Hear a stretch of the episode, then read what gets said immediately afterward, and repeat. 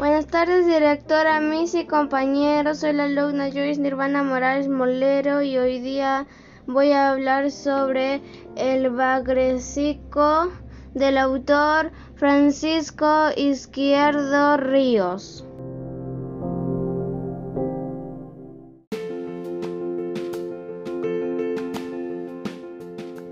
Opino que el bagrecico fue muy valiente al explorar el océano. Lo que cambiaría sería que pasaran más tiempo con su madre. Sí le recomendaría porque es un lindo cuento.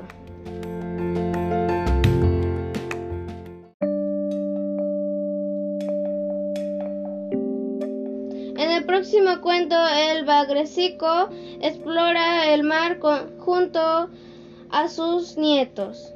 Gracias.